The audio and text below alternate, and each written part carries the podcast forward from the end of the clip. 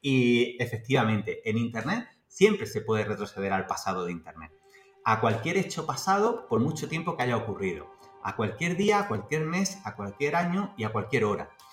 Cuando tú le enseñas eso a los peques, ellos pasan a ser conscientes de mucho más de lo que creían. Porque cuando en un calentón escriben algo, ellos pueden ir después y borrarlo. Pero ahora son conscientes que están borrando el presente. Pero que no se puede borrar algo que ya ha ocurrido. Por lo tanto, si yo retrocedo en el tiempo al día de ayer, a la misma hora, el comentario sigue estando. Y para los abogados, sobre todo los abogados muy puñeteros, pues en función de eso tarificamos las indemnizaciones. Porque no es lo mismo que algo haya estado en Internet 10 minutos que 3 horas, que 3 años. Hola a todos, hola a todas. Hoy estamos un día más en el podcast Vestida para Ganar con una sorpresa que sé que os va a gustar. Hoy tenemos aquí a nuestro querido amigo Iván que ha escrito este libro, Descubre cómo proteger a tus hijos en Internet.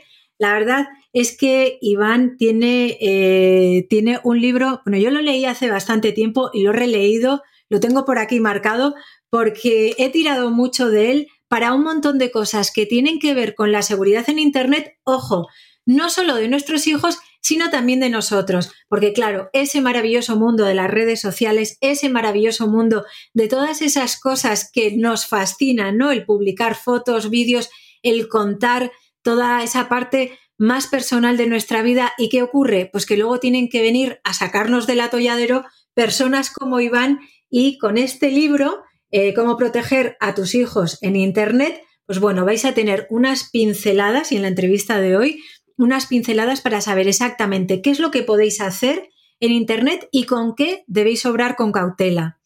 Bienvenido Iván, te doy la bienvenida. Muchas gracias, qué alegría estar por aquí.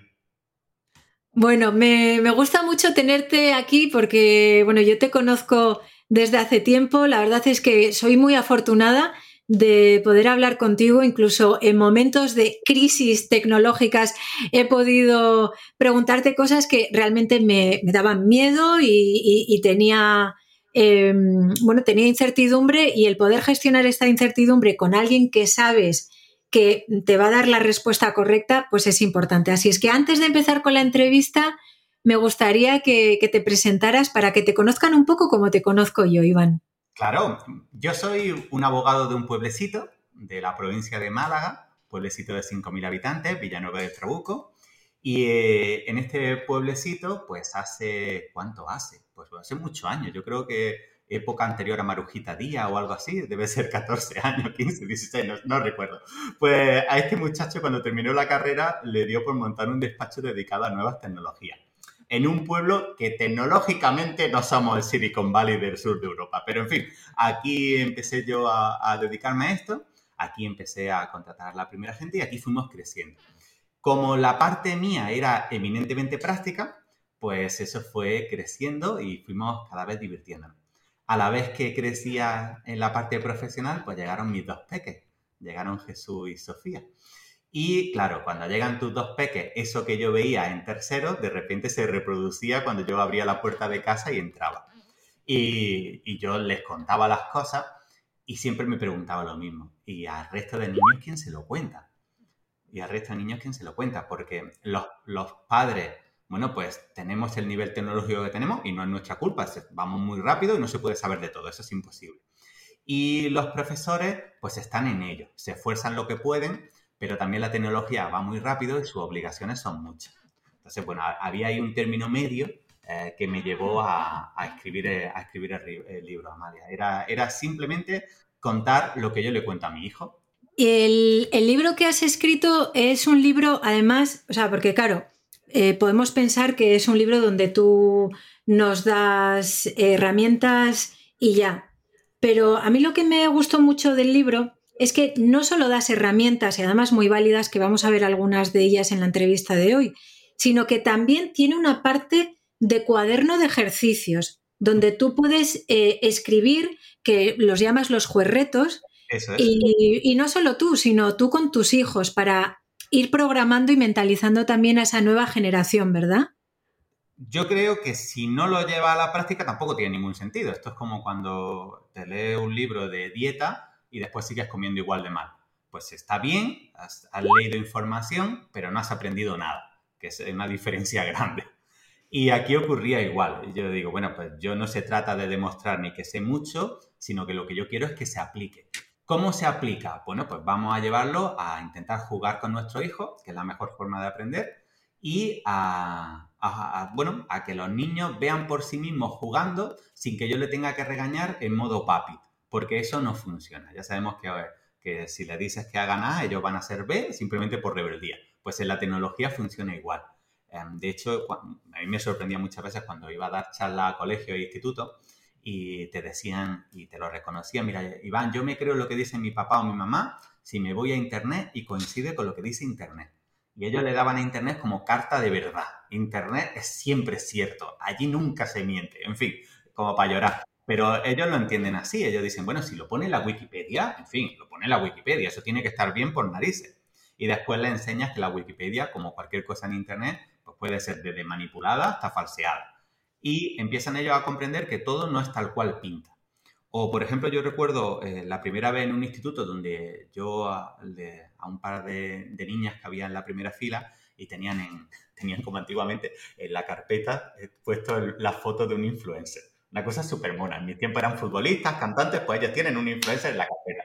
Y entonces les pregunté, yo ya sabía quién era, pero dije, oye, ¿y este quién es? Ah, pues es tal persona, no sé qué. Eh, ¿Y qué tal? Pues seguimos lo que dice, dónde va, en fin. Y, y, en aquel momento le hicimos un ejercicio práctico de saber cuántos seguidores falsos tenía.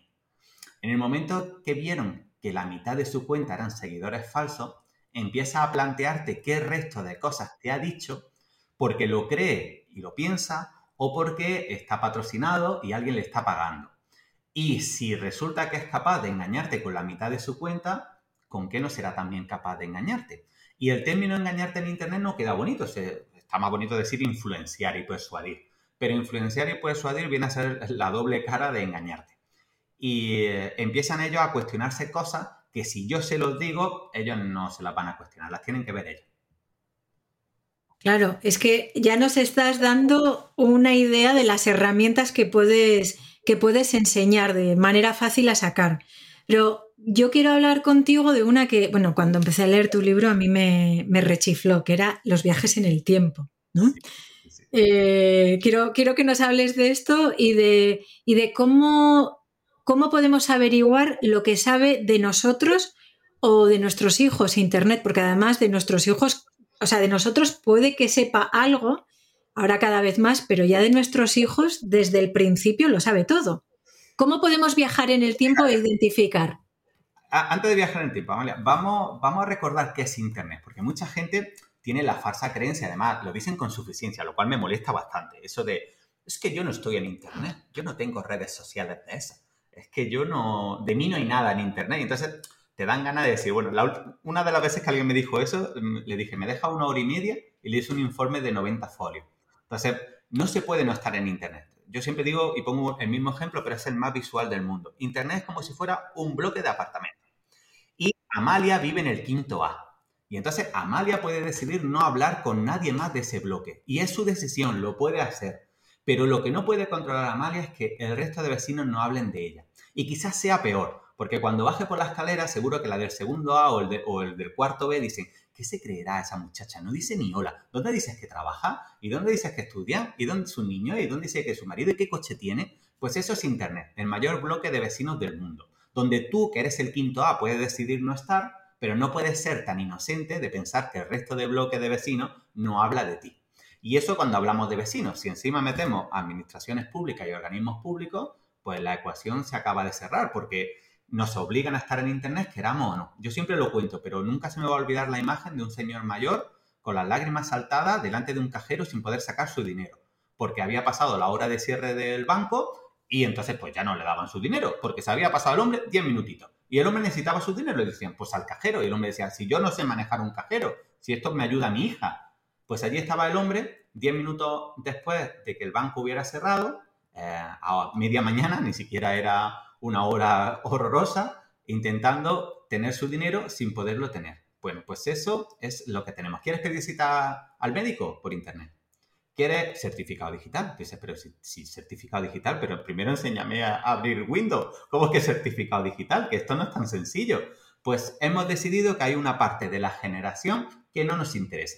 Que si no se quieren subir a este tren, como este tren ya está en marcha, no pasa nada, lo dejamos abajo, que se queden atrás. Y eso, uff, eso es para darle una vuelta porque es preocupante.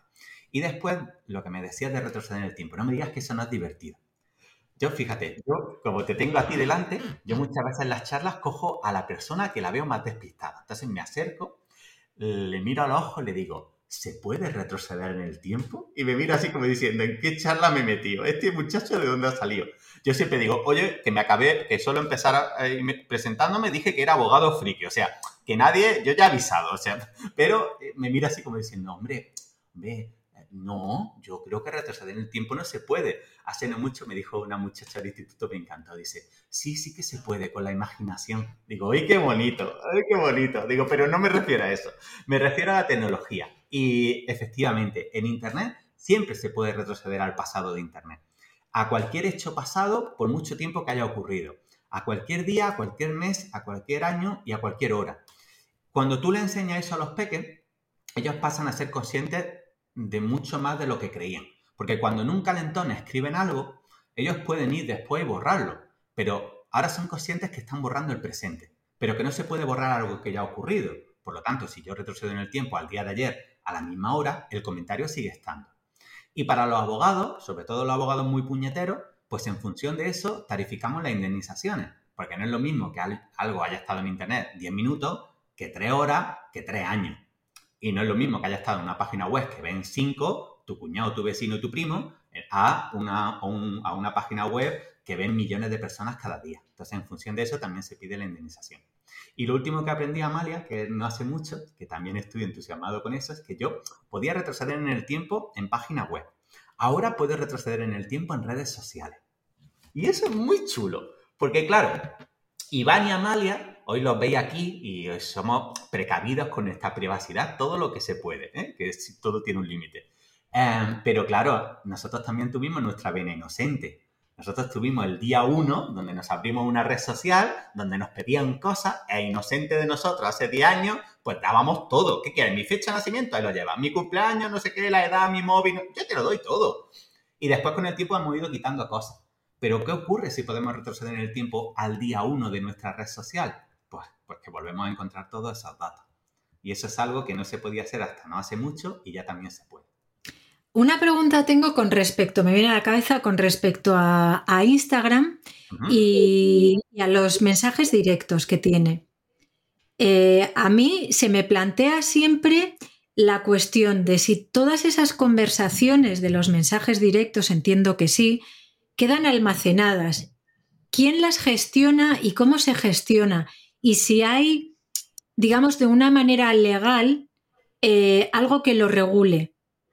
Sí, hay una... Todo lo que ocurre en Internet está regulado. O sea, esa sensación que teníamos de que Internet es lejano oeste y que pasaba la bola aquella, ¡uh! eso no existe. En Internet hay regulación igual que hay en, la vida real, eh, en el mundo offline.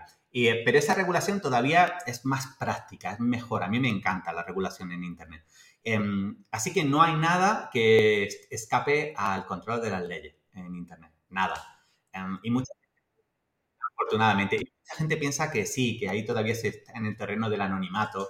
Ser anónimo en Internet, eso está reservado a cuatro eh, pro, pro, pro.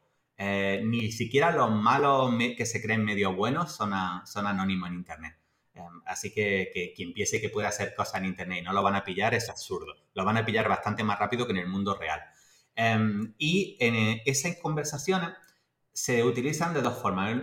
Eh, en teoría están encriptadas, eh, solo para ti y la persona a la que se la dirige, igual que cuando manda un WhatsApp que, pone encriptado en canal de destino.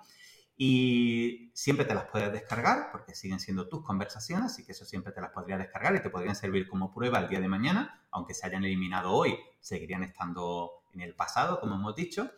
Y eh, los algoritmos sí que la utilizan para aprender, tanto para aprender como para seguir mejorando tu experiencia, que esto tiene faena de decir. Te pongo un ejemplo. Venga, te pongo un ejemplo, verás. Te pongo un ejemplo que a mí me dio coraje la primera vez que lo entendí, pero mucho coraje. Fíjate. Para una red social, Amalia no es Amalia e Iván no es Iván. Nosotros somos un número. Por cierto, un número que no podemos cambiar. la ID que identifica a Amalia en una red social no va a cambiar en toda su vida. Le cambia el nombre a su perfil, le cambie la fotografía, le cambie lo que le cambie, su DNI digital, la ID de una red social es siempre la misma. Y la de Iván igual.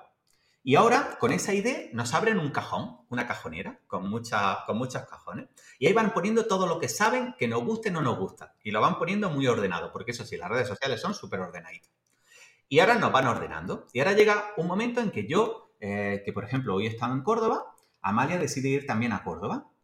Y como nuestra ID representan que somos un tanto por ciento muy parecidos, resulta que cuando Amalia va a ir a Córdoba y está pensando en un restaurante, el que le van a ofrecer es otro.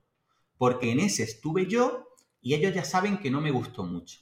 Y como resulta que Amalia y Iván son muy parecidos, seguramente a Amalia tampoco le va a gustar. Y tú dices, bueno, pues con un restaurante ni fu ni fa. Hombre, están tomando una decisión por ti, pero vale, un restaurante ni fu ni fa.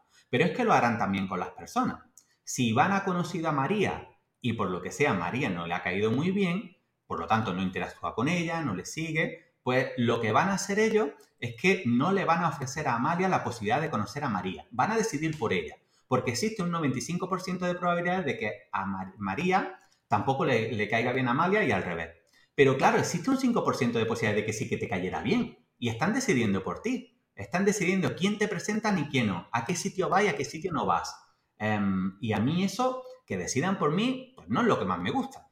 Así que, pues, solución, abre tu cajonera y cambia las cosas, que por cierto se puede hacer. Es que eh, me, viene a la cabeza una entrevista que escuché hace tiempo de Mo Gatwat, que es un hombre que habla de esto, de temas de inteligencia artificial y, y hablaba, decía algo, bueno, yo lo entendía así, pero como que estamos entrenando a un algoritmo, a una inteligencia artificial que va a ser la que nos va a regular dentro de 10 años, 20 años, 15 años, o sea, dentro de menos tiempo del que realmente creemos. Y entonces decía que si sabemos eso, nosotros mismos podemos eh, reeducar al algoritmo en el cariño, por así decirlo, porque él habla mucho de cómo encontrar la felicidad, eh, bueno, con ciertas cosas y tal.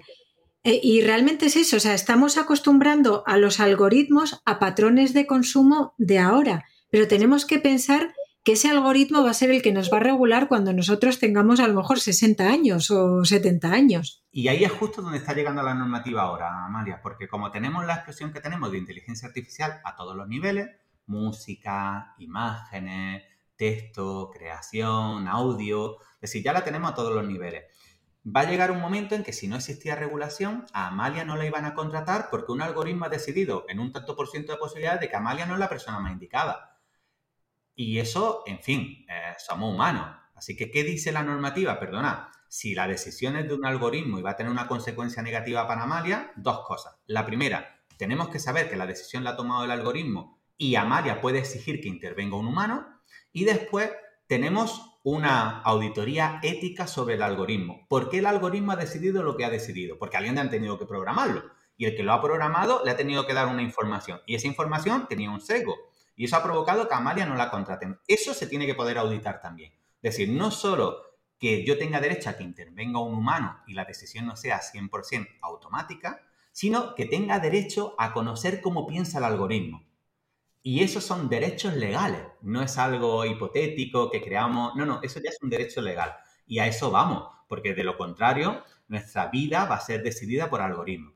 Y ojo, cuidado que eso tiene, bueno, en fin, yo me planteaba no hace mucho, eh, tú imagínate que tú vas conduciendo un coche automático, conducido por inteligencia artificial, y vais tres personas dentro del coche, y ahora se atraviesa un perrito, y solo hay dos opciones, o atropellar al perrito o frenar con el riesgo que tiene para las tres personas que van dentro del coche. Y no lo decides tú, lo decide un algoritmo. Pero vamos a pensar que no sea un perrito y que sea un niño. ¿Qué decisión toma el algoritmo? ¿Proteger a las tres personas que van dentro del coche o al niño que se está cruzando? Esas decisiones tienen una consecuencia, más allá de lo ético, tienen una consecuencia legal. Y hay que tomar esas decisiones. Y todo eso eh, alguien tiene que tener una responsabilidad. Aquí no vale decir, no, es que el algoritmo va solo. Perdona, el algoritmo no va solo. El algoritmo pertenece a una empresa, una empresa que es, por cierto, multimillonaria, igual que todas, que tiene unos intereses económicos Así que eso de que son neutros y objetivos, en fin, esta historia ya la tenía Google hace años y lo tumbaron los juzgados hace muchísimos años. Mi, primera época, Amalia, cuando yo le discutía algo a Google, decía, Google, vamos a ver si puede borrar tal cosa. Me contestaba, Iván, es que era brutal. Soy un espejo de la realidad. Yo soy neutral, no puedo borrar nada. Tendrás que ir a quien lo ha puesto. Te decías, pero ¿cómo vas a un espejo de la, realidad neutral si te están pagando por publicidad y tú posicionas a quien te sale de las narices? Y de hecho está comprobado que las, que las cuestiones negativas las posicionan mejor que las positivas porque tienen más salseo. Entonces, ¿cómo que neutral? No me cuente rollo. Eso hace años que ya no existe. Pero esa misma discusión la vamos a tener con el algoritmo. No, el algoritmo es neutral.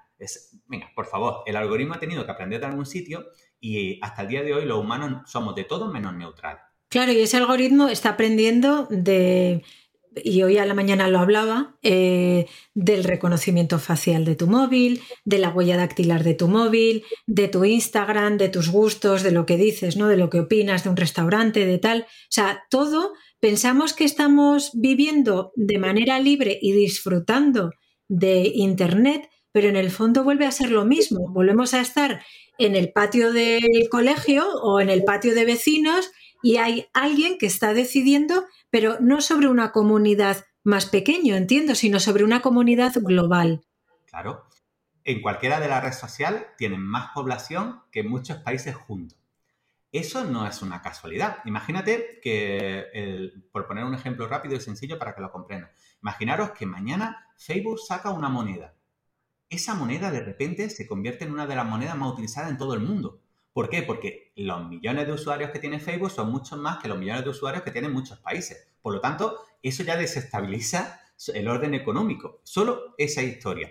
Como eso lo tiene absolutamente todo. Y eh, sobre los sesgos, también ahí hay un problema, que la inteligencia artificial aprende de lo que ya existe. Y lo que ya existe, nos guste o no, ha sido escrito por personas blancas en su mayoría y por hombres en su mayoría. Y eso es así y no es bueno. Eso hace que la inteligencia artificial piense como pensaría un hombre blanco de unos 40 años con un estatus social X y, eh, oye, pues esto hay que darle una revisada, porque entonces no vamos a evolucionar nada. Si lo que va a aprender es de lo que ya existe, en fin, lo que ya existe se ha comprobado que no es lo mejor del mundo mundial. Claro, y es que hablando de monedas, podríamos tener otra entrevista hablando de cómo las monedas y cómo la gestión del dinero digital probablemente se va a llevar dentro de unos años. No quiero tratarlo en esta entrevista, podíamos tratarlo en otra, pero a mí me, me, apasiona y me asusta a partes iguales cuando, cuando oigo hablar de este tema. Pero bueno, sí. vamos, a, vamos a hablar también, ya que hemos hablado de todo ese algoritmo y a lo mejor eh, bueno, pues alguien que está empezando a oír hablar de este tema se está asustando y está diciendo, ¿cómo? Que estoy entrenando un algoritmo. Bueno, vamos a hablar también, que lo tratas en tu libro, del derecho al olvido, que creo que es algo importante eh, aprenderlo también. Así es. Ejemplo sencillo de lo que es el derecho al olvido, veréis qué bien se va a entender. Aquí tenéis a Amalia, que como la veis, pues es una pedazo de profesional, pero no siempre ha sido así. Así que vamos a imaginarnos en el hipotético caso en que Amalia mete la pata, pero mucho. Claro, Amalia vive eh, en el norte de España y como ha metido la pata hasta, hasta el rejón, pues dice, mire Iván, esto en mi zona ya no lo arreglo, así que voy a tener que irme a otro sitio donde no me conozcan, donde pueda empezar de cero y la gente no me ubique. Así que se viene aquí, se viene para Marbella, se viene para esta zona del sur. Y aquí empieza desde cero porque no la conoce nadie. Esto es lo bueno del mundo real, no del mundo digital, que tú te cambias de provincia y ya, bueno, puedes empezar desde cero. Pero pasado un tiempo, ay Dios mío, que la vuelve a liar. Otra vez la hemos liado y dice, mire, va, esto ya no se arregla ni cambiándome. Yo voy a tenerme que ir a otro país, voy a ver dónde se vive bonito, voy a empezar por irme a Argentina. Así que se muda de acento, se va a vivir a Argentina y en Argentina sigue. Pero allí volvería a empezar de cero. Porque eso es una de las cosas bonitas que tiene la vida, que no existe nadie que no se equivoque y que la vida da siempre segunda oportunidades. Y fíjate, eso que da la vida lo hemos llevado al terreno legal. En el terreno legal, los antecedentes penales de una persona, cuando transcurre mucho tiempo, se eliminan. Y es imposible saber que esa persona, por ejemplo, estuvo en la cárcel. Porque se entiende que todo el mundo ha podido cometer errores y que ha aprendido y se ha reeducado, que es lo que dice nuestro código penal. y se ha reinsertado. Y por tanto, tú no tienes esos antecedentes penales, se han cancelado y lo que tú hiciste en el pasado ya no existe. Pero si esto que está en el mundo real nos lo llevamos al mundo digital y esa metedura de pata de Amalia, pues no fue en el mundo real, sino que fue en el mundo digital, ¿de qué le va a servir a ella cambiarse y venirse a Marbella o cambiarse e irse a Argentina? Porque Internet sigue siendo el mismo y se lo van a acabar recordando siempre. Eso es el derecho al olvido. La posibilidad de hacer que algo que hemos concebido, criado y aleccionado para que no olvide nada, cuando hemos logrado tener algo que no olvida nada, nos hemos dado cuenta que lo importante es que saberse olvidar las cosas. Fíjate qué contrasentido. Ahora que tenemos algo que es capaz de recordarlo todo siempre, nos hemos dado cuenta de que a veces es mejor olvidar. Y tiene un montón de gente a la que eso le influye en su vida. Un ejemplo muy sencillo. Fíjate, yo la semana pasada, y ya he tenido este caso varias veces, tenía que quitar a un señor de internet porque tenía una huella digital negativa y él no lo sabía. Esto es un señor mayor, unos 52 años, que ha trabajado toda la vida en la obra, eh, pero ha decidido cambiar y ahora empezar a trabajar como conductor de camión. Se ha sacado su carnet y ahora que iba a buscar trabajo y sabía que no le iba a faltar porque está muy demandado, resulta que es el único de sus compañeros que no encuentra trabajo. Y ya empezaba él a frustrarse. ¿Qué pasa? Que es que soy más mayor, que, que en fin. En una de las últimas entrevistas lo vieron tan agobiado que la persona que le hizo la entrevista le dijo, mira, entre tú y yo, no te contratamos, tú has probado a poner tu nombre en internet. Yo no, yo no he hecho eso nunca. Es que tiene una multa de alcoholemia. Y claro, teniendo una multa de alcoholemia no te podemos dar un camión de 120.000 euros. Eh, pero mira, eso no sé, pero yo no he tenido. Ah, pero si eso es de hace seis años, a la salida de una boda, si eso ya está pagada, si fue una tontería, ya pero teniendo mucha más gente, mis jefes no me dejan. Y esa huella digital de la que él ni siquiera era consciente, pues le estaba afectando porque no le permitía encontrar trabajo. Para eso nace el derecho al olvido. Muy bien explicado, lo explicas muy bien en el libro también, pero fíjate qué barbaridad que yo recuerdo cuando empezábamos, empezábamos con Internet. ¿Te acuerdas, Iván? Al principio, eh, aquellos buscadores que tardaban la vida en sacar algo de información y, se hablaba de eso, igual que ahora estamos hablando del algoritmo y de cómo el algoritmo va a gestionar en el futuro el que te cojan en un trabajo o no, o el que un coche gestionado por inteligencia artificial frene o no. También hablábamos de esto y me llama la atención años después escucharlo de una manera tan real y tan integrado en nuestra vida. Alguien puede tener menos oportunidades laborales porque, como has dicho tú, tiene una huella digital negativa. Entonces, es importante que a partir de ahora, todos aquellos que nos estéis escuchando en esta entrevista, vayáis al libro de Iván y veáis cómo gestionar toda esta información, porque eh, la información, como se suele decir, es poder y cuando sabes la información que tienen de ti, aunque sea una tontería, fíjate como una multa de, de alcoholemia que tenía esta persona, determina el que quieras cambiar. Mm. Claro, fíjate, tú imagínate que han, montado un proyecto nuevo eh, de tecnología y entonces va a una ronda de financiación. Si ellos pueden saber que en el pasado ya has tenido otra empresa y la has quebrado, esto en Estados Unidos molaría y te dirían, pues estás más cerca de triunfar, pero aquí en España ya no te van a dar un duro. Entonces, aquí duro, influencer, después lo contamos. ¿eh? Gente de menos de 25 años, luego ya explicamos lo que son los duros. Pero aquí te va a complicar la vida. Entonces, ¿qué necesitas? Pues que esa parte no esté tan presente. Si resulta que Amalia está ahora intentando buscar trabajo y yo puedo ver sus notas de la universidad y ella me está diciendo que siempre se ha esforzado mucho, que tiene un expediente maravilloso y yo estoy viendo la nota de la universidad, en fin, pues ¿para qué? Eso no tiene sentido ya. O, por ejemplo, estoy viendo que se ha presentado a un montón de oposiciones y que no la aprobó. O, imagínate eso para un político, lo divertido que podría ser para sacárselo en cara después. O, por ejemplo, las subvenciones que le han dado y cuánto dinero le han dado. Entonces ya sabré cómo se llama su hija y cuánto dinero le han dado y por tanto si le han dado ese dinero porque a nivel de renta, la cosa, en fin, que empieza a tener un montón de información y solo de organismos públicos, organismos públicos que estaban obligados a facilitar esa información, no han hecho nada malo, pero que esa información tenía sentido en ese contexto y ese día, no la tiene cinco años después. Porque para que todo el mundo que no, que esté viendo lo tenga claro, el DNI de una persona no puede estar en Internet. No puede.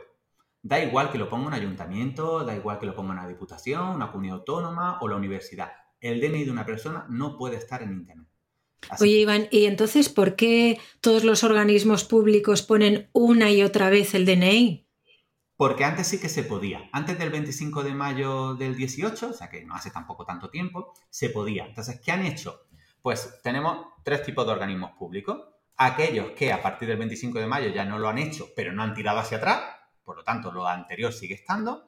Aquellos organismos públicos que ni para atrás ni para adelante lo siguen poniendo, que también tenemos muchos, y aquellos, que son los poquitos, que ni lo siguen poniendo hacia adelante, pero además han tenido la precaución de tirar hacia atrás y quitarlo también. Y entonces lo que vemos en nuestro DNI son asteriscos y vemos solo algunas cifras, que es como tendría que ser.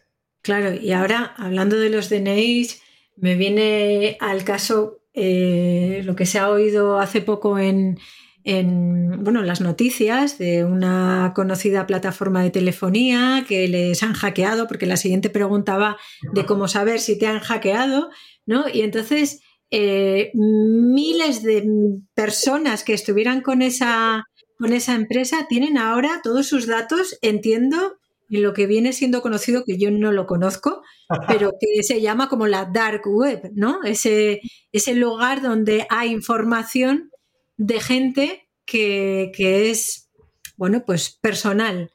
¿Todo esto cómo se gestiona? Fíjate qué curioso. Yo la primera vez que conocí a un hacker, yo súper inocente de mí, me acerco y le pregunto, mira, ¿esto es seguro? Y entonces me mira al ojo y me dice, mira Iván, la seguridad es un estado de tu mente. A mí esa frase no se me va a olvidar nunca. Y eh, claro, tu casa te parece segura porque nunca te han robado. Mañana te roban y tú sigues teniendo tu puerta acorazada, sigues teniendo tu reja, pero tú de repente dejas de sentir segura tu casa. No hay nada que no se pueda hackear si está conectado a Internet. La única forma de que se hackee es que no esté conectado. O sea, no hay nada 100% seguro, sea quien sea en Internet. O sea, si está conectado a Internet es hackeable. Con más dificultad o con menos, pero todo es hackeable. Así que no podemos eh, eh, decir en la vida, oye, pues a mí es imposible que me hackeen. Pues no porque tú puedes tener mucha precaución en lo que tú utilizas, eh, pero no sabes la precaución que tienen las aplicaciones y plataformas que usas cada día. Y hay una forma de saberlo, que era por donde, por donde tú ibas. Hay una web central de hackeos del mundo. Fíjate qué concepto más chulo. Hay una web central de hackeos del mundo. En esa web nunca va a encontrar hackeos individuales. Es decir, ahí no va a aparecer si a Amalia le han hackeado. No. Ahí lo que va a aparecer es si el correo o el móvil que utiliza Amalia en una aplicación X, esa aplicación se ha hackeado. Porque como funciona esa aplicación es de la siguiente forma. Los hackers buenos que detectan que han hackeado a una plataforma, por ejemplo de telefonía, y que se está vendiendo su base de datos en el mercado negro, pues lo que vienen a esta plataforma central y lo dicen. Y a cambio de eso le dan una recompensa. Gana la plataforma porque tiene una información para ayudar a los usuarios y acepta donaciones de los usuarios, ganan los usuarios porque se enteran que una plataforma de la que son clientes ha sido hackeada y gana el hacker bueno porque está avisando de ese hackeo. Así que esta es una web a la que hay que ir muy seguido a ver si te ha tocado la lotería o no. Tampoco es preocupante porque fíjate, de cada 10 personas a 8 la han hackeado y no lo saben. O sea que es algo maravilloso la primera vez que entra allí y te va cambiando la cara. Entonces yo lo que hago en las charlas los pongo a todos de pie con su móvil y empiezan todos a poner su correo. Y cuando terminan de ponerlo, digo, por favor, ¿se pueden sentar los que nunca han sido hackeados? se sienta, se sienta solo un 20% de la sala. El resto se queda de pie. Y ahora empiezo a jugar. Venga, los que solo han hackeado una vez, queda, sentaros. Los que han hackeado tres veces, sentaros. Y al final siempre queda uno que le han hackeado 10 veces, 8, 15, y vemos quién es el más hackeado. Entonces mira para los lados como diciendo, yo no tengo culpa. Y es verdad, no tiene culpa él. Tiene culpa las aplicaciones que ha utilizado. Hombre, él tampoco se va de rositas porque seguramente la contraseña que maneja es regularcilla. Pero eh, es verdad que no puede controlar que no se hackeen esas plataformas. Bueno, ahora que hablas de contraseñas, esto sí que quiero, quiero comentarlo, porque bueno, yo tenía un sistema, por llamarlo de alguna manera, para poner contraseñas. Pero al principio os he comentado que tuve un momento como, ah, ¿no? De, Iván, necesito tu ayuda, tal. Y em, una de las cosas, bueno, aparte de con lo que me ayudó, una de las cosas con las que me, dio una gran recomendación fue a la hora de hablar de contraseñas y de poner contraseñas y esto también te lo enseñé aquí porque, Iván, el tema de las contraseñas también es un mundo, ¿no? Es un mundo. Y además ahí la inteligencia artificial nos ha ayudado mucho porque tenemos diferentes plataformas de inteligencia artificial donde uno puede poner una contraseña y saber el tiempo que se tarda en hackear. Fíjate, Vamos a utilizar una muy sencilla. Además, el nombre es fácil de, que se llama Monster Password. Pues si tú vas a Monster Password eh, y entonces te sale una caja de texto, tú escribes una contraseña que tengas o que quieras utilizar y debajo te dice el tiempo que se tarda en hackear. La mayoría de contraseñas se tardan en hackear menos de minutos, así que esa no. Claro, la pregunta es, oye Iván, ¿qué contraseña tengo que tener? ¿Qué tiempo es el bueno? Pues fíjate, más o menos 100 años para una contraseña para tu vida personal, es decir, no puedes tener una contraseña que se tarde en hackear menos de 100 años, y si es profesional, no menos de 500. Esos serían como los parámetros. Madre. ¿Y mm. cada cuánto tiempo recomiendas cambiar las contraseñas? Pues depende para lo que lo tengas. Si son contraseñas en aplicaciones que ni fu ni fa, pues esas con que las cambie una vez al año es suficiente. Si son contraseñas, imagínate, pues por decir algo de lo que hablamos de criptomonedas, que la contraseña es tu dinero, la contraseña es tu dinero, pues ahí hay que cambiarla más seguido. Entonces ya depende de la, o tu banco, pues ahí también hay que cambiarla más seguido. De hecho, las contraseñas es algo que, no deben durar para toda la vida, sino que tienen un plazo eh, temporal. Y después las puedes reciclar, es decir, le puedes dar un tuning y por delante o por detrás o por el centro hacerle algo, pero no puedes dejar la misma. ¿Por qué? ¿Por qué? Porque ya has ido a esa boda con el mismo vestido 15 veces. Te toca cambiarlo. Dale, dale una vuelta, pero hombre, que ya te hemos visto en las fotos 15 veces igual. Pues esto es algo muy parecido. Bueno, y hablando de reciclarse, aparte de reciclar las claves, de reciclar nuestro concepto de Internet, vamos a reciclarnos un poco de cara al verano, que viene nada, ahora, nada, en unos meses. Y mm, lo hablaba contigo antes de empezar a grabar la entrevista, ¿no, eh, Iván? Vamos a hablar del tema de los robos vacacionales y de cómo las redes sociales afectan a esto, porque claro, vamos con muchas veces con la inocencia y yo le comentaba a Iván antes de, conocerle a, él, eh, me acuerdo que cuando grababa vídeos siempre estaba como obsesionada por no ponerme nunca eh, o hacerme una foto si la iba a poner en internet eh, no ponerme nunca delante de una puerta de la calle, pues para que se viera cuántos candados o qué tipo de llave tenía la puerta, o el tema de las manos, de mostrar tus, tus manos eh, frente, frente a la cámara, ¿no? O al menos mostrarlo de manera que no se viera toda la mano. Y entonces vino Iván a validar aquello que estaba contando y es de lo que quiero que hablemos. ¿Cómo nos podemos proteger de cara al verano contra los robos eh, vacacionales y cómo podemos protegernos un poco también eh, de las redes sociales y de lo que contamos en las redes sociales. Eso para los mayores es fundamental, para los peques es, el ADN. Fíjate, las redes sociales ya no quieren texto, porque además tampoco sabemos escribir, entonces a una máquina le cuesta, cuando escribimos la misma palabra con tres faltas de ortografías, le complicamos la vida y tampoco tienen mucha información con el texto, así que prefieren imágenes y vídeo. Y no es por casualidad que prefieran imágenes y vídeo, sino que cuando nosotros subimos una imagen, la imagen lleva mucha más información que la que a simple vista se ve. Eh, yo siempre pongo el mismo ejemplo y es muy visual. Era cuando nosotros íbamos a la biblioteca, ¿te acuerdas? Nos llevábamos un libro. Nosotros éramos conscientes que del libro que nos llevábamos, en la biblioteca se quedaba una fichita que decía quién le habían prestado el libro, de qué era, cuándo tenía que devolverlo, al resto de personas anteriores que se le habían prestado. Entonces tú eras consciente que del libro que iba a casa había una ficha con más información.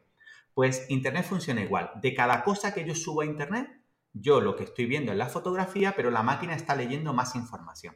Esa información, que es la información ECIF o, los metadatos, eh, para nosotros la ficha del libro, pues tiene muchísima información. De entrada, el modelo con el que has hecho la fotografía, modelo de teléfono o de cámara.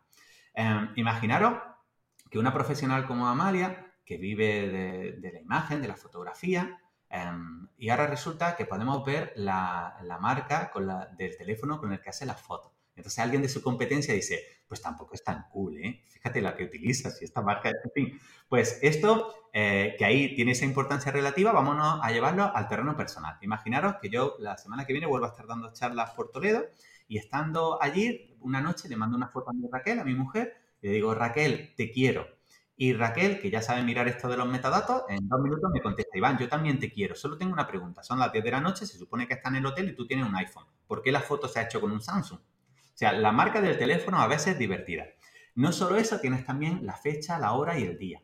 De forma que podemos saber exactamente si la foto que tú estás subiendo ah, coincide con el tiempo, por lo tanto, si estás subiendo una foto de vacaciones, sabemos que es ahora, por, lo tanto, tu piso está vacío. Em, o podemos saber que es una foto que estás, que estás subiendo, pero hace dos semanas, por lo tanto, lo mismo ya ha vuelto. Pero si tuviéramos dudas, además es que tenemos las coordenadas GPS de donde estabas cuando hiciste la fotografía. Eso, Amalia, tiene 7 metros cuadrados de error. Así que si yo más o menos sé cómo se distribuye tu piso, sé exactamente dónde estabas cuando subiste esa foto.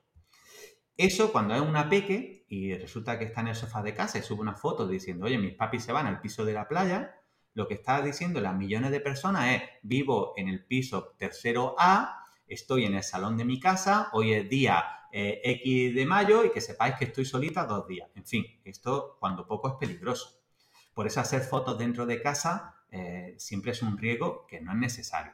Además, los malos eh, que afortunadamente esto de los metadatos no lo manejan muy bien, sí que se fijan mucho en los detalles. Como decía Amalia, oye, tipo de puerta. Por el tipo de puerta ya pueden saber más o menos el nivel económico que hay. Porque las puertas no son todas iguales precisamente. Pero es que además se está viendo el fondo, la tele, los cuadros, se está viendo la decoración y eso a ellos ya les da una idea del tipo económico que hay. Además, hay gente que le encanta grabar los vehículos, eh, los diferentes tipos de relojes que tienen, que yo siempre he dicho, pero si es absurdo, mira mi colección de relojes y lo grabas dentro de casa y lo subes. En fin, ya solo te falta darle la llave de la puerta a alguien. Bueno, pues este tipo de cosas se hace muchísimo. Y se hace muchísimo porque en realidad tú piensas que las fotos son así de inocentes, pero no, las fotos no tienen nada de inocentes. Toda esa información la llevan y esa información es de la que viven las redes sociales para hacer publicidad.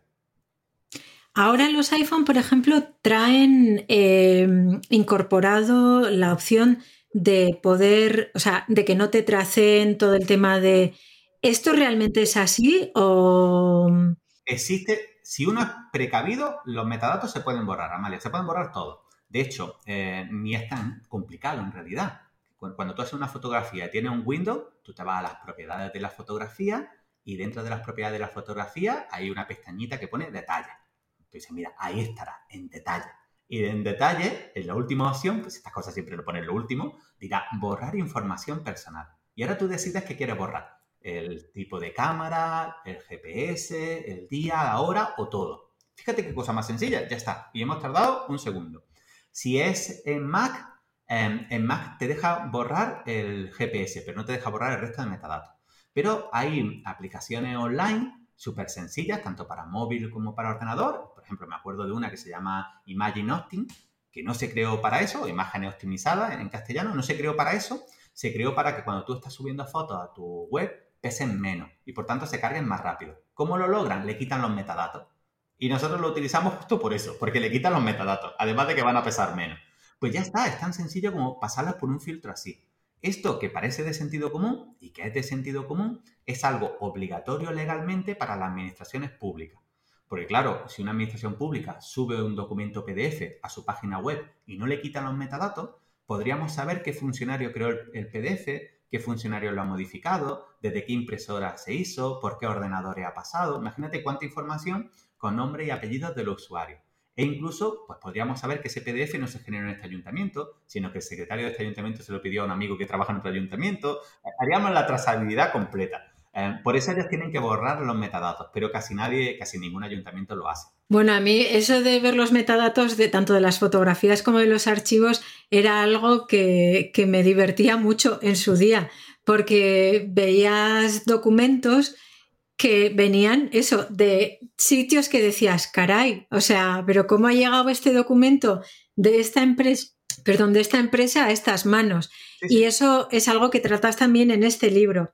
La verdad es que, eh, bueno, hablar contigo, Iván, nunca tiene desperdicio porque siempre nos estás dando información y además información actualizada, pero yo creo que para todos aquellos y todas aquellas que queréis iniciaros en este mundo de protegeros en Internet, lo primero que tenéis que hacer es compraros el libro de Iván, que lo podéis encontrar en Amazon, y aparte tiene creado, ese no lo tengo yo todavía, Iván, pero dentro de nada lo voy a tener, que es un workbook, un libro de trabajo donde podéis em, ir haciendo de manera práctica y apuntando de manera práctica todo esto, porque claro, muchos de vosotros y de vosotras ahora, con este nivel de paranoia que os puede haber eh, quedado con el tema de Internet y el algoritmo y las claves y no sé qué y tal, pues diréis, bueno, mira, casi mejor que me lo apunto todo en un cuaderno, lo tengo guardado en casa y ya está. Y no le saco una foto, no vaya a ser que los metadatos o lo que sea me lo chiven.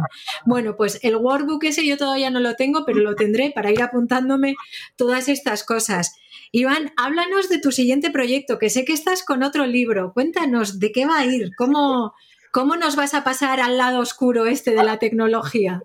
Fíjate, eh, eh, ahora que estamos diciendo eso, me estaba acordando de una frase que me dijo un muchacho el otro día en una charla que estuve y me quedé como parado. Me dice, mire Iván, dice, no sé cómo lo has logrado, dice, pero estoy acojonado, pero no he parado de reírme. Esto es una sensación muy rara porque a la vez que estoy asustado me estoy riendo. Esto es muy raro. Y yo decía, hombre, no se trata de eso, se trata de que despertemos porque la realidad es la que es, no se puede huir, no podemos tirar el teléfono, irnos al monte tampoco nos serviría de nada, así que lo que se trata es de, sacarnos primero el parbulito de Internet y después subiendo a primaria y a secundaria. Y eso es justo lo que estoy haciendo en el libro, digamos que mi primer libro ha sido el parbulito de Internet y ahora vamos a ir a primaria. Y, lo que he hecho es eh, dividirlo como en cinco módulos, cinco grandes temas, y, eh, y tenía mucha ganas de hablar de cosas un poquito más técnicas. Pero cuando digo técnica me refiero a profundizar un poco. Fíjate, eh, en el primer tema tenía muchas ganas de explicar algo que es lo más bonito de Internet, que es cómo uno puede estudiar cualquier cosa gratis en Internet si uno quiere. ¿eh? En universidad. Tú imagínate, en mi caso Jesús, aquí en, mi niño, que tiene 11 años, yo vivo en Villanueva del Trabuco, un pueblecito de 5.000 habitantes. Entonces, mi Jesús ahora se ha aficionado a los cómics de Dragon Ball. Algo tendrá que ver su padre. Está ahora con Goku, con, con Freezer, Piccolo y toda esta gente. ¿Qué ocurre? Que esos cómics que él está leyendo en castellano, pero empiezan al revés porque están en japonés, pues ahora le ha dado la picada de decir, oye papá, ¿y el japonés es muy difícil? Y digo, mira Jesús, pues no sé si es muy difícil, pero en el Trabuco no tenemos japoneses, entonces esto es más complicado. Y la opción que tendríamos es irnos a Málaga, pero ya son 50 kilómetros, llevarlo dos días a la semana, mucho más complicado. En cambio, en Internet existen plataformas donde él puede estar estudiando con niños de su edad japonés en un entorno controlado, eh, con niños de su edad en cualquier parte del mundo. Y eso es gratis. Así que eso es quizás de la parte más bonita. También tenía muchas ganas de hablar de inteligencia artificial aplicada a nuestros peques. Cómo nos ayuda a enseñarles y también nos, ayuda a, que ellos tengan un proceso de aprendizaje mucho más lógico. Eh, fíjate, yo ponía un ejemplo que era un trabajo que le han mandado a mi hija, Sofía. Sofía tiene ocho añitos, entonces le han mandado un trabajo de un paraje natural que hay en mi pueblo, Amalia, que se llama Los 100 Caños pero Sofía con 8 años no la puedes dejar sola que empiece a abrir páginas web, cuál es la fauna, la fauna y flora de los 100 caños. Entonces, ¿qué tiene que hacer su papi y su mami? Sentarse con ella, empezar a abrir páginas web. Las páginas web no están escritas en un lenguaje de una niña de 8 años. Así que ponte a traducírselo. Y cuando llevemos un rato, ahora empieza de verdad el trabajo que ella tiene que hacer, pero todo ese proceso previo ha sido pérdida de tiempo del padre, de la madre y del niño. Eso con inteligencia artificial se hace en segundos. Se puede hacer, pero en nanosegundos. Y a partir de ahí empieza el procedimiento de aprendizaje de ella. Y después, ¿cómo lo verificamos? Porque la propia inteligencia artificial le puede hacer preguntas y respuestas, puede jugar con ella, puede adoptar una personalidad. Eh, por ejemplo, con Jesús lo hago mucho. Jesús tiene 11 años y cuando está estudiando un personaje histórico, yo le digo a la inteligencia artificial que se comporte como ese personaje histórico. Y entonces él lo entrevista. ¿Dónde naciste? ¿Por qué se te ocurrió esto? ¿Cuántos hijos tenía? Entonces ya no está estudiando, está preguntándole al personaje histórico eh, cómo se comporta. O a Sofía también le gusta mucho estudiar con emoticonos. Entonces, cuando está estudiando algo, yo digo, este personaje histórico, represéntamelo con cinco emoticonos y dime por qué lo has escogido. Y le pone su emoticono. Entonces, ella se estudia los emoticonos y visualmente lo recuerda mucho mejor. Pues eso es una parte en el libro que yo quería dedicar. Y después quería hacer algo súper chulo, que era ayudar a los padres donde no encuentran ayuda. Es decir, a mi hijo le han llamado seis veces de un móvil. Iván, eso yo no puedo ir a la policía con eso porque, en fin, eso todavía no es. Pero yo me gustaría saber quién está llamando a mi hijo constantemente de un móvil. Vale, pues yo te enseño con un móvil a saber quién hay detrás. Vale, a mi hijo le han mandado dos correos electrónicos, pero no tengo ni idea de quién es. Vale, yo te enseño con un correo electrónico a saber quién hay detrás de ese correo electrónico. Esa parte, que ya como un nivel, digamos, la primaria del cole, tenía yo muchas ganas de contarlo. Y después, en el primer libro, ya me parecía muy cañero empezar a enseñarle a los padres eh, eh, los programas para monitorizar a los hijos. Ya así de primera ya digo, espérate, vamos poco a poco, que se me van a tirar los papis y los más. Y entonces, en este segundo libro ya sí le enseño a los padres los programas para monitorizar lo que hacen los hijos, cómo se comportan, cómo comprar seguro en Internet, cómo saber si una web es seguro o no, qué hacer para que no te suplanten la identidad. Es decir, seguimos construyendo eso. Hemos pasado del parvulito a primaria, sí que seguimos avanzando. Me parece muy interesante, sobre todo porque tenemos, tenemos que saber dónde están nuestros hijos cuando están con el ordenador. Y aunque nos pueda parecer o pueda parecer desde fuera poco ético, entre comillas, ¿no? El monitorizarles, pero yo creo que de alguna manera es securizar eh, las relaciones que tienen con el entorno Internet. Eh, me viene una pregunta ahora y tiene que ver sobre un anuncio que vi, creo que era de, un firewall de seguridad o algo así, pero te lo voy a preguntar por si tiene sentido. Y es eh, que, bueno, ponían como que el niño, o sea, como que los padres estaban en casa, cada uno con su móvil, todos conectados a la misma red wifi y el niño inocentemente se metía y se metía en una página que eh, metía un virus dentro del wifi y entonces eh, digamos que, bueno, pues hackeaba todos los dispositivos que había en la casa. ¿Eso es así? ¿Nos vas a contar en tu segundo libro un poco más o menos cómo, cómo poder protegernos de eso? ¿Tiene sentido? Tiene sentido, Amalia, tiene sentido em, y, tiene lógica. El niño no puede estar utilizando el ordenador en las mismas condiciones que lo utiliza su hermana, que tiene 16 años, cuando él tiene 8, ni en el de su padre, que es abogado, ni su madre, que es médica. No, vamos a ver, los perfiles de cada uno son diferentes, la información que tiene cada uno son diferentes. Y por tanto, cada uno tiene sus sesiones, con sus diferentes permisos. ¿Eh, Iván, eso es complicado. No, eso tarda un nada, minuto en hacer. Y a partir de entonces, cada uno tiene su huequito, aunque es el mismo ordenador o la misma red, su huequito con sus permisos, cada uno adaptado, con sus documentos, con su privacidad. Hay cosas que, yo no tengo que ver de mi niño ni tengo ningún interés. Es decir, cuando uno, cuando uno tiene un, programa de este estilo, no, no, yo no quiero estar viendo casi a mi hijo cada cinco minutos. Eso es absurdo. No, no tiene sentido. Pero sí que es importante saber eh, que si alguien está haciendo algo con mi hijo, yo lo pueda saber. Mira, me explico. Ahora se está empezando a dar mucho con las niñas, Amalia, y esto es preocupante. Es que no se puede llamar violencia de género, pero es el paso previo. Eh, hablamos de niñas muy pequeñitas, niñas 13, 14, 15 años, ya incluso grandes, que tienen su primera em, amorío. ¿eh? Eh, y, como se vive tan intenso, para ellas es el amor de su vida. Y este amorío, lo primero que hace es compartir con ellos eh, el correo electrónico y las contraseñas de ese correo electrónico. Y lo segundo que hace esa niña es que antes de dormir cada noche le manda una fotografía de la ropa que se va a poner para que él le dé el visto bueno. Porque claro, al fin y al cabo yo quiero estar guapa para el amor de mi vida. O sea, que si él me dice que en vez de esta ropa me ponga esta otra, yo me pongo esa. Claro, tú como padre es imposible que notes nada, porque tu hija está feliz. Es decir, tu hija no está notando nada, no está haciendo nada forzada para ella es que lo está haciendo porque quiere. Entonces, el padre nota a su hija feliz. Si no tiene algún tipo de programa de esto en el que empieza a decir, oye, oye, ¿qué pasa? Que, siempre sabe dónde está. ¿Por qué te, cambias de ropa dos veces? Porque eh, o es el padre el que empieza a tener un poco de este hilo, o cuando te quieras dar cuenta, va a ser tarde. ¿eh? Cuando te quieras dar cuenta, va a ser tarde. Porque la hija no te lo va a contar. Porque ella no le pasa nada. de hecho, habla y dirá, pero papá, ¿qué problema hay? Em, y ahora tengo otro personaje. Fíjate, en TikTok, terreno horroroso para los peques, de horroroso a horroroso, horroroso, horroroso. O sea, un niño en TikTok no hace nada bueno, ni aprende nada bueno. O sea, es la red social más, en fin, vamos a dejarlo ahí. Pues en TikTok tengo ciertos personajes que se dedican a enseñarle a los hijos cómo, saltar, cómo saltarse las restricciones de los padres. Esa es su finalidad. O sea, TikTok que solo enseñan a los hijos cómo saltarse las restricciones de los padres. Y me decía un padre, mire Iván, yo creo que lo tengo todo bien configurado, pero, pero aquí, hemos empezado a detectar algunas cosas que son muy raras.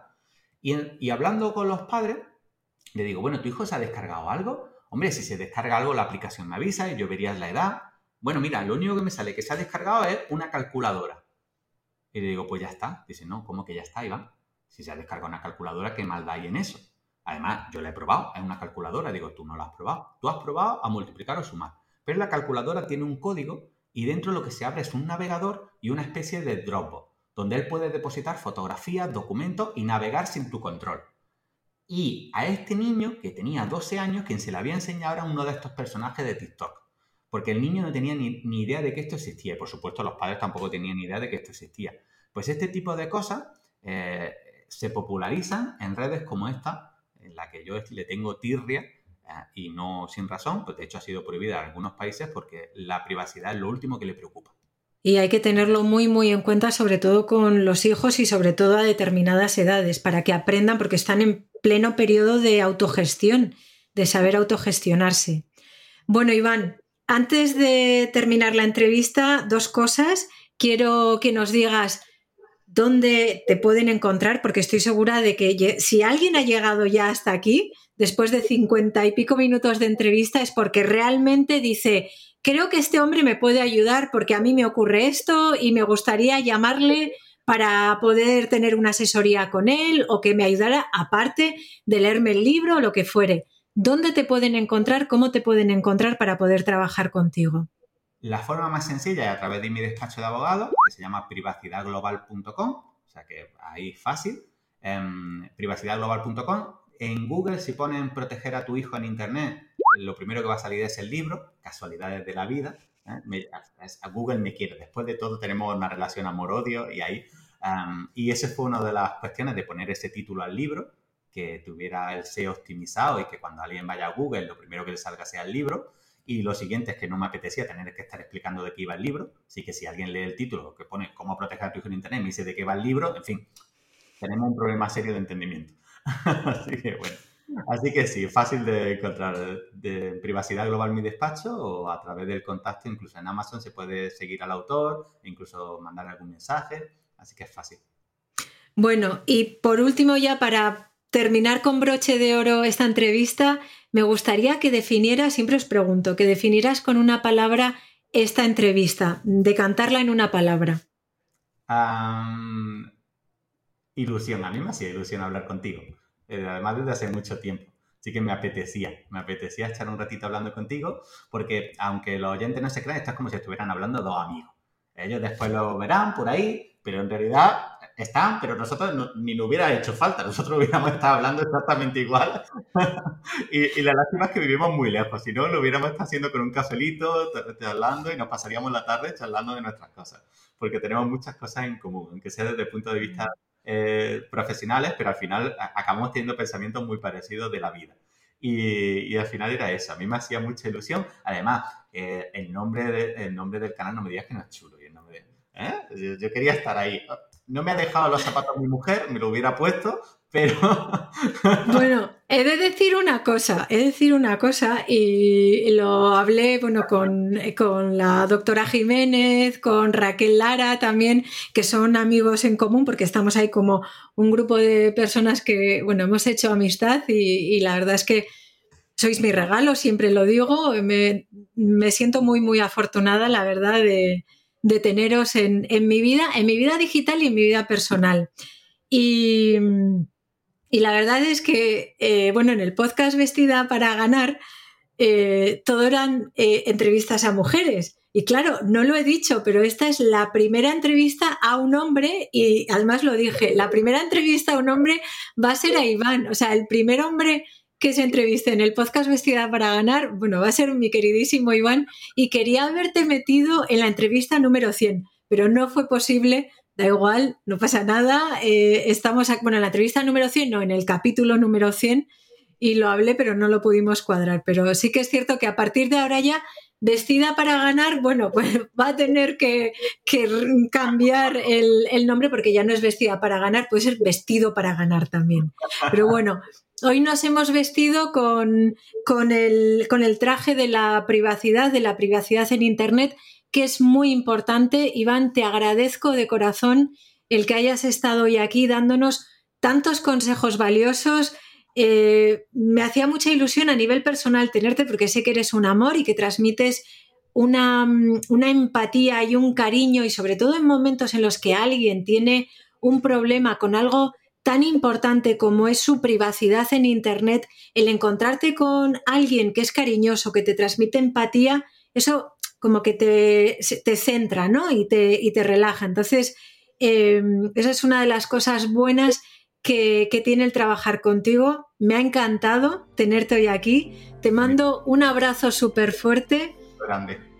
Gracias, gracias por haber llegado hasta aquí y bueno, espero que hayáis disfrutado todos y todas con la entrevista, que os pongáis las pilas con el tema de la privacidad. Es importante que sí, que naveguemos en Internet, que tengamos nuestras redes sociales, nuestras eh, cuentas de correo, pero todo todo securizado, nuestro móvil, sobre todo el móvil de nuestros hijos, porque cada día más Internet está convirtiéndose en una inteligencia artificial que probablemente nos gobernará dentro de unos años y aquí voy a crear una cápsula en el tiempo dentro de 10 años veremos esta entrevista no y será como ala mira lo que hablaba en esto no cuando no tenían ni idea de lo que iba a pasar pero realmente tenemos que cuidarnos y protegernos en internet os mando un abrazo a todos y como siempre os digo recuerda que cuando tú cambias todo cambia. Te veo en el siguiente vídeo